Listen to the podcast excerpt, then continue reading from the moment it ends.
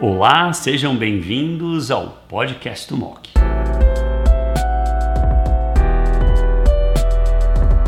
Olá a todos, bem-vindo ao MOC ESO 2023, um congresso que foi fantástico em várias áreas. E nós apresentamos agora a área de cabeça e pescoço com o Dr. Lucas Santos, que é um dos líderes da BP nessa área. Lucas vai falar de, três estudos, um de tireoide e dois de cabeça e pescoço. Bem-vindo, Lucas. Obrigado, Fernando. Então, a gente vai mencionar sobre os papers mais importantes apresentados e discutidos no Congresso Europeu de Oncologia deste ano.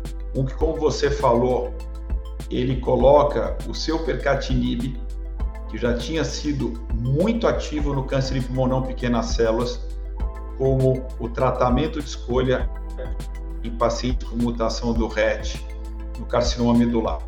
Importante lembrar que câncer medular hereditário, mais de 95% tem mutação do RET e 50% dos esporádicos tem mutação do, do RET. Essa droga não foi só comparada com um braço extremamente ativo, que era cabozantinib ou vantenanib, mas também mostrou uma sobrevida livre de progressão com um dos melhores hazard ratios que eu já vi, de 0,28. Sobrevida global ainda não atingida, mas com hazard ratio de 0,37. Praticamente dobrou a taxa de resposta às custas de uma clara melhor uh, uh, tolerabilidade. A taxa de descontinuação foi cinco vezes menor. Portanto, essa droga, na minha opinião, é uma das drogas mais importantes que já surgiram ah, na região da cabeça e pescoço, certamente no carcinoma medular de tireoide. Um outro trabalho que você comentou muito bem, coloca em pacientes super selecionados com doença oligometastática por PET o valor do tratamento com radioterapia, sem precisar a, a, a colocar o tratamento sistêmico que tem vários efeitos colaterais, ou seja, talvez deixá-lo para um segundo momento. Mas outra vez, em casos muito bem selecionados, onde a gente tem acesso a PET e onde a gente tem acesso a uma boa radioterapia. Portanto, eu acho que é um estudo muito importante, o estudo OMET.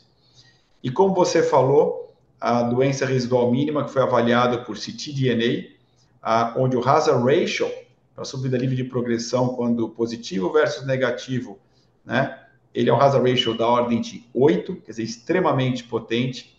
E na minha opinião, eu queria lhe ouvir, isso vai servir, na minha opinião, não só como estadiamento, um estadiamento molecular, mas como futuros estudos randomizados desenhados por ctDNA para tratar pacientes que estão aparentemente em remissão clínica, mas que têm ctDNA positivo, entre fazer uma intervenção versus observação.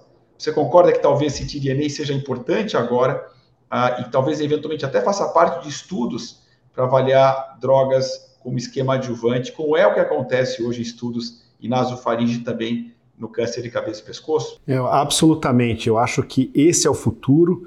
Preciso entender um pouquinho melhor o timing e que tecnologia que a gente vai usar. Eu queria só lembrar um dos estudos de câncer coloretal que foi suspenso por conta de uma alta taxa de falso é, positivo.